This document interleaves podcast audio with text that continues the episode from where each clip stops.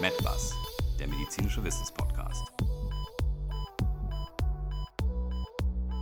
Willkommen zum MedBus, unserem medizinischen Wissenspodcast. Mein Name ist Susanne Kreimer und mein ehemaliger ärztlicher Kollege und Oberarzt Andreas Maxeiner und ich werden Sie in den kommenden Minuten durch die wunderbare Welt des Testosterons, des bekannten und zum Teil gefürchteten männlichen Geschlechtshormons führen. So, Maxeiner, let's get the party started. Fängst du an? Na klar. Zunächst einmal ist das Testosteron ein Sexualhormon, das bei beiden Geschlechtern vorkommt, sich aber eben in der Konzentration und tatsächlich auch in der Wirkungsweise bei Mann und Frau unterscheidet. Testosteron ist übrigens ein Kunstwort, das sich von Testis, den Hoden, ableitet, und Steroid, einem zweiten Wort, ableitet. Ich werfe kurz was ein, Max einer, damit wir hier nicht verwirren. Steroide sind Lipide, also Fette und eine Stoffklasse, aus der ganz, ganz viele Botenstoffe und Hormone aufgebaut sind. Ähm, das um, ist korrekt. Danke, um das hier noch erklärenderweise einzuwerfen. Und ähm, jetzt interessieren dich wahrscheinlich auch die Wirkungen dieses Hormons, richtig? Max einer, aber ein hundertprozentig interessieren die mich. Zunächst halten wir fest, dass Testosteron verschiedene Wirkungen auf diverse Organe hat. Und es bewirkt zum Beispiel auch, äh, es wirkt vor allem auch als männliches Geschlechtshormon und bewirkt damit auch die Entstehung des männlichen Phänotyps. Also Phänotyp Max einer schon wieder ein Fremdwort. Wir sollten eine Fremdwortkasse einrichten hier. Aber nur, wenn wir das Geld spenden. ich wollte vorschlagen, wir gehen davon essen, aber wie du möchtest. You're calling the shots hier. Ja. Also, was du sagen wolltest, ist Erscheinungsbild, richtig? Also, dass Männer aussehen wie Männer. Richtig, das, was uns Männer ausmacht am Ende. Und äh, Testosteron ist insbesondere auch wichtig für das Wachstum. Insbesondere den Aufbau von Muskelmasse und Fettspeicher, die die Bodybuilder unter den Zuhörern und äh, Hörerinnen werden das jetzt hier sicherlich nachempfinden. Aber es ist auch mitverantwortlich eben für das Wachstum der männlichen Geschlechtsmerkmale, also unter anderem auch das Peniswachstum. Und das erklärt auch äh, zum Beispiel, dass es kurz vor der Geburt eine kleine Testosteron-Peak gibt, damit es sozusagen zum, zur Ausprägung der männlichen Geschlechtsmerkmale kommt. Dann aber bis zur Pubertät ein sozusagen ein Stopp eingelegt wird, damit es nicht zur Vermännlichung äh, des Knabens kommt und dann erst in der Pubertät wirklich erst wieder die Produktion in Hülle und Fülle aufnimmt. Zum anderen aber auch das Spermien, die Spermienreifung ist auch vom Testosteron abhängig. Also Testosteron haben wir jetzt ge gelernt, bewirkt zunächst einmal die bei männlichen Individuen ähm, in der Pubertät die Entwicklung des Penis, richtig? Korrekt. Und auch des Hodensacks und dann auch noch der accessorischen Geschlechtsdrüsen sowie der sekundären Geschlechtsmerkmale und ähm, sorgt dann auch noch beim Erwachsenen für die Aufrechterhaltung dieser Merkmale. Korrekt, man braucht also eine dauerhafte gewisse Konzentration dieses äh, Hormons und äh, du sprachst gerade die Geschlechtsdrüsen an. Hier ist es ganz wichtig.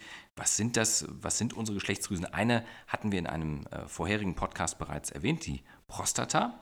Und wenn du jetzt schon die Prostata ansprichst, wir haben noch ein paar mehr, oder? Oder ihr Männer habt da ein paar mehr. Da gibt es eine Menge Drüsen, sage ich mal, so die die bekanntesten oder prominentesten äh, unter ihnen ist die Prostata, die sogenannte Vorsteherdrüse. Die macht ca. 30 Prozent der ähm, äh, Spermaproduktion und äh, die den größten Teil der Spermaproduktion macht, ist verhältnismäßig anatomisch kleiner, aber sie macht den größeren Teil. Das ist die sogenannte Bläschendrüse, die Glandula vesicularis.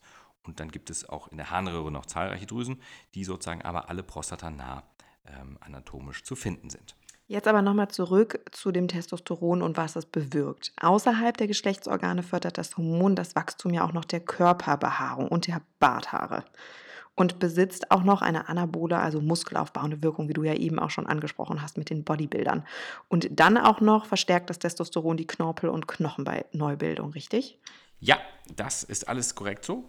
Und man sollte noch hinzufügen, dass äh, natürlich eine künstliche Testosteronzufuhr sowohl beim Mann als auch bei Frau, aber ganz kurz bei der äh, Frau bleibend, auch zu einer Vermännlichung eben äh, des weiblichen Körpers führen kann. Das heißt, es hat Einfluss auf die Stimme, auf die Muskulatur, die Gesichtszüge, als auch die Behaarung und äh, kann im äh, schlechtesten Fall auch zu einer Vergrößerung der Klitoris führen, das unter Umständen auch irreversibel ist.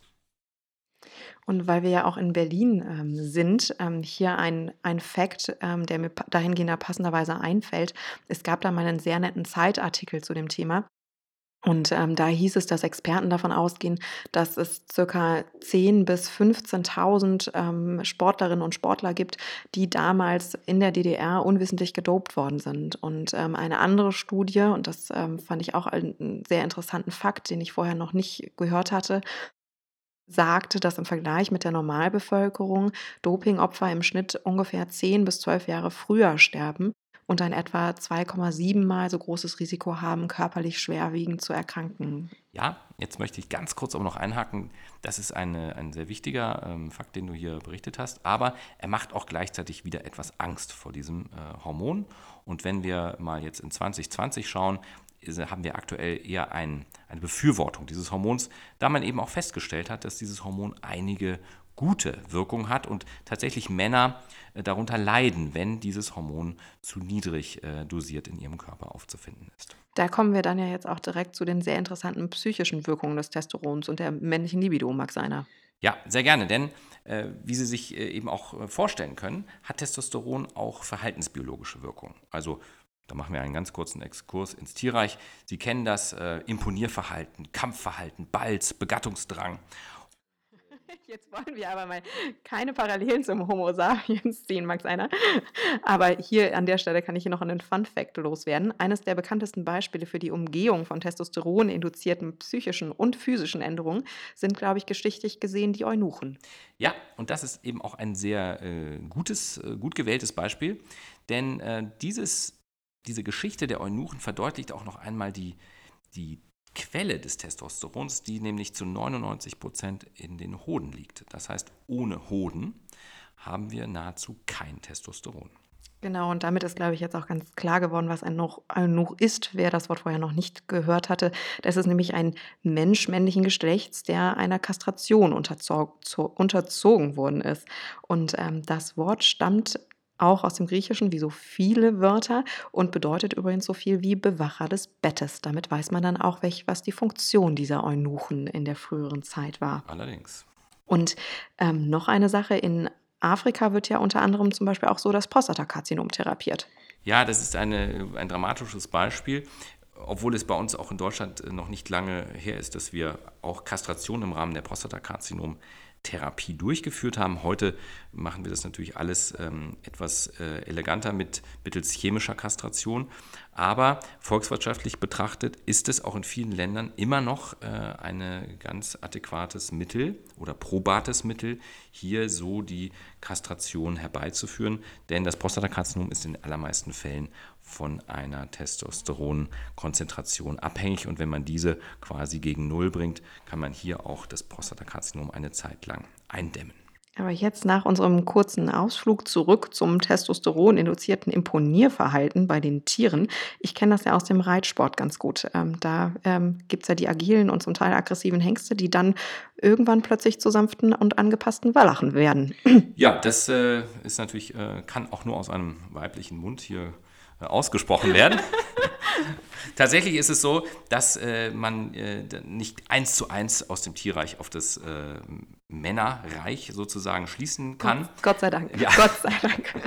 Aber tatsächlich ist es auch äh, bei uns Menschen ähm, ein gewisses äh, Triebhormon, aber auch ein Hormon für Antrieb. Ja, das ist ganz wichtig.